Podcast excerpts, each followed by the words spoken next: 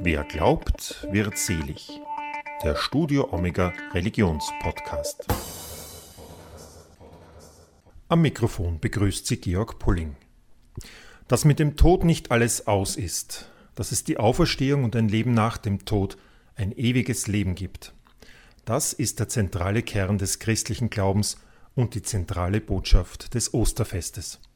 Und dazu gibt Kardinal Christoph Schönborn in diesem Podcast sehr persönlich Auskunft. Wie nähert sich der Kardinal diesem Geheimnis der Auferstehung an? Es gibt ein schönes jüdisches Gebet, das fromme Juden beim Aufwachen äh, beten und dann beim Aufstehen, wenn sie aus dem Bett heraussteigen. Äh, ich gestehe, ich bete es nicht jeden Tag in der Früh, aber es erinnert an die Auferstehung. Äh, das lautet, gepriesen bist du Herr, äh, unser Gott, äh, Schöpfer der Welt, der du den Leibern die Seelen zurückgibst. Ja. Und dann noch einmal ein Lobpreis. Das heißt, äh, die kleine Schule des Glaubens an die Auferstehung ist das Wunder, dass man in der Früh aufwacht und dass, dass man lebt. Und so gibt es viele Analogien, viele, viele Spuren der Auferstehung in der, in, im, im, eigenen Leben und in der Natur ich war jetzt äh, wandern im, im, im Wald und habe beobachtet, wie, wie auf den Fichten die, die ersten Sprossen kommen. Ja, das zarte Grün. Nach diesem Winter kommt, kommt das Frühjahr äh, und es, es, es beginnt überall zu sprießen. Äh, auch das ist ein Zeichen nicht umsonst hat man diesen Vergleich her herangezogen, um über die Auferstehung zu sprechen. Und schließlich, schließlich gibt es den Tod, der etwas unerbittlich Endgültiges hat. Aber Jesus hat das gesagt selber kurz bevor er in Jerusalem äh, gelitten hat. Wenn das Weizenkorn nicht in die Erde fällt und stirbt, bleibt es allein. Wenn es aber stirbt, dann bringt es reiche Frucht. Das ist, das ist natürlich äh, das Herz unseres Glaubens, dass, äh, dass der Tod nicht das letzte Wort hat. Das nicht, nicht, ich weiß, es gibt viele Menschen, die, die sagen, ja, mit dem Tod ist es einfach aus.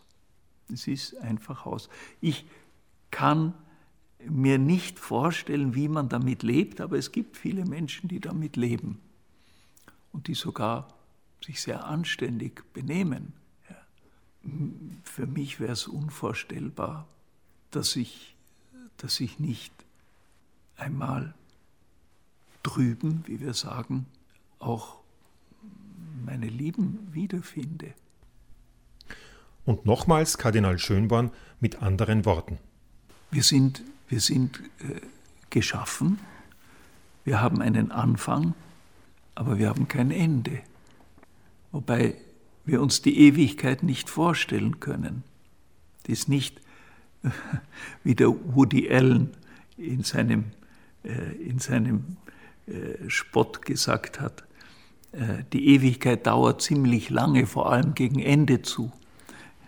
Äh, das ist der Versuch, die Ewigkeit äh, als Zeitlichkeit zu verstehen. Wir glauben an das ewige Leben, das ist der Schluss unseres Glaubensbekenntnisses. Wir glauben, dass Gott ist, nicht wahr und sein wird, sondern dass er ist und dass wir sein werden, ewig. Das ist das ist die Hoffnung auf das ewige Leben. Fragen Sie mich nicht, wie das aussieht. Ich, ich weiß es nicht. Ich glaube es. Aber dieser Glaube äh, trägt mich natürlich auch in, ganz konkret in meinem Alltag.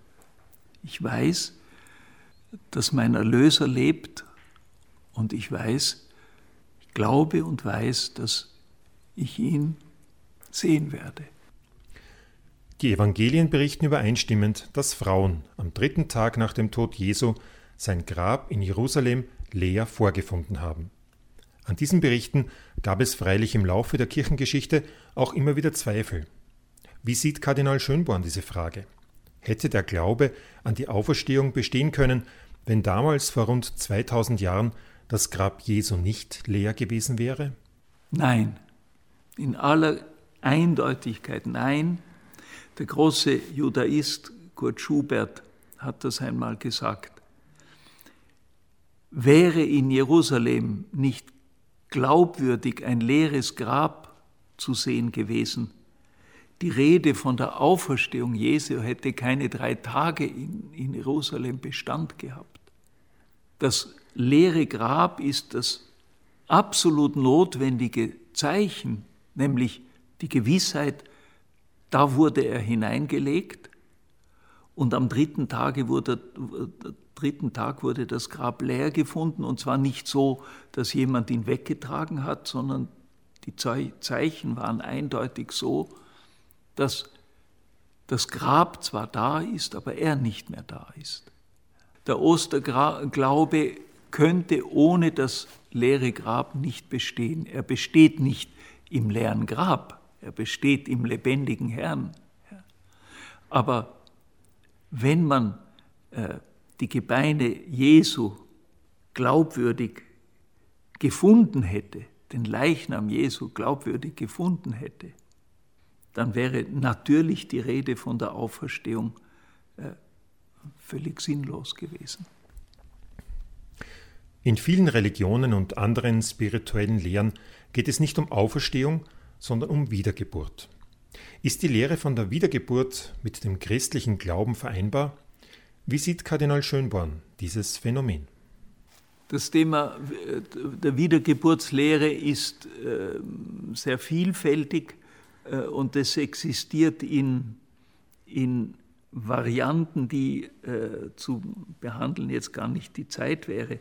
Ich erinnere nur daran, dass die indische, hinduistische, buddhistische Tradition die Reinkarnationen, die, den Zyklus der Reinkarnationen eigentlich als etwas Tragisches empfinden.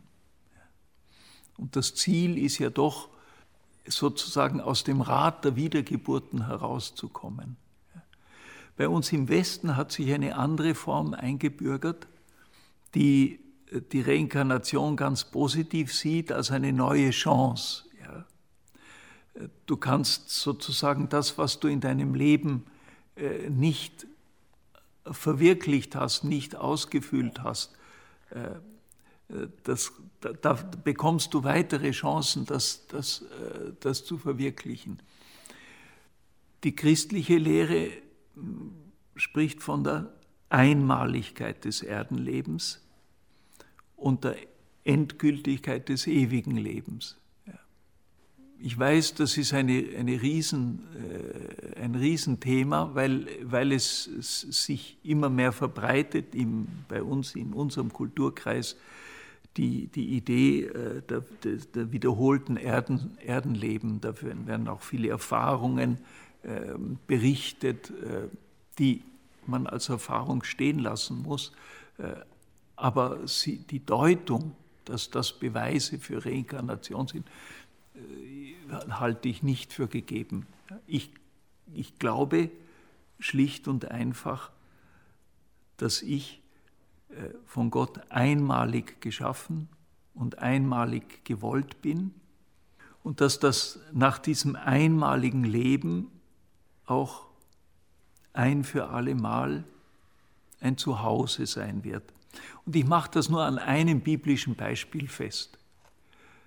Ich kann mir einfach nicht vorstellen, dass Jesus dem rechten Schächer, der neben ihm gekreuzigt war und der ihn gebeten hat, erinnere dich an mich, denke an mich, wenn du in dein Reich kommst. Und Jesus antwortet ihm, heute noch wirst du mit mir im Paradies sein. Ich kann mir einfach nicht vorstellen, dass er, nachdem er gestorben war und der Schächer auch gestorben war, elend leidend am Kreuz, dass dann Gott zu ihm sagt, heute bist du bei mir im Paradies, aber morgen musst du wieder zurück. Das kann ich mir nicht vorstellen. Viele Zeitgenossen über die Kirche hinaus, so etwa auch der bedeutende Philosoph Jürgen Habermas, sprechen von einer verlorenen Hoffnung bzw. einer spürbaren Leere in den westlichen Gesellschaften. Wie sieht Kardinal Schönborn dieses Phänomen einer Gesellschaft, die lebt, als ob es Gott nicht gäbe? Sie lebt vor allem so, als ob es den Tod nicht gäbe. Und ich denke, das, was Habermas hier anspricht, diese, diese Lehre hat zu tun mit der Verleugnung des Todes. Jedes Mal, wenn, äh, wenn der Tod plötzlich hereinbricht oder allmählich kommt, wird äh, uns persönlich oder in unserer Umgebung bewusst, es kommt die Stunde. Die Stunde, von der Jesus so oft gesprochen hat. Äh, die Stunde ist gekommen, sagt er, sagt er, das war jetzt vor kurzem im Evangelium, die Stunde ist gekommen, Vater, verherrliche deinen Sohn. Und wenn er von der Stunde redet, dann redet er immer von seiner letzten Stunde, die zugleich seine Kreuzigung, sein Tod und seine Verherrlichung ist. Wer den Tod äh, aus dem Leben ausklammert, dem geht Wesentliches am Leben verloren. Ja. Weil es einfach die, Grund, die Grundeinstellung zum Leben ist. Äh, ich muss nicht alles haben, ich muss nicht alles auskosten. Äh, ich weiß, dass ich, dass ich nur Gast auf Erden bin. Ich darf mich nicht benehmen auf dieser Erde, als wäre ich äh, der Letzte, als gäbe es hinter uns nicht äh, nachkommende Generationen. Alle diese Haltungen haben mit der Verleugnung des Todes zu tun. Und äh, deshalb, deshalb ist äh, die Osterbotschaft auch eine eminent politische Botschaft. Sie erinnert jeden, der Macht hat, daran, dass die Macht in seinen Händen vergänglich ist. Politisch und religiös zugleich ist also die christliche Osterbotschaft, wie Kardinal Schönborn betont. Er hat zu guter Letzt auch noch besondere Gedanken und herzliche Osterwünsche für alle Hörer dieses Podcasts. Unser zweites Lockdown-Ostern, nicht mehr ganz so streng unter Lockdown wie vor einem Jahr und doch immer noch die Pandemie, wenn ich Ihnen einen Wunsch mitgeben darf zu diesem Osterfest. Es ist das Fest des Kreuzes und der Auferstehung. Ja, es gibt viele Tote durch diese Viruserkrankung, aber es gibt auch die Auferstehung. Es gibt die Hoffnung, dass die Pandemie besiegt und überwunden wird. Aber auf dem Weg zu dieser Überwindung müssen wir zusammenhalten. Jetzt uns zu verlieren in ein Gegeneinander, in eine dauernde Streiterei, das ist das Falscheste, was wir tun können. Jetzt ist es die Zeit, zusammenzuhalten und gemeinsam alles zu tun, damit es einen guten Neuanfang nach Corona gibt. Dazu wünsche ich Ihnen ein gesegnetes Ostern. Ihr Kardinal Christoph Schönborn.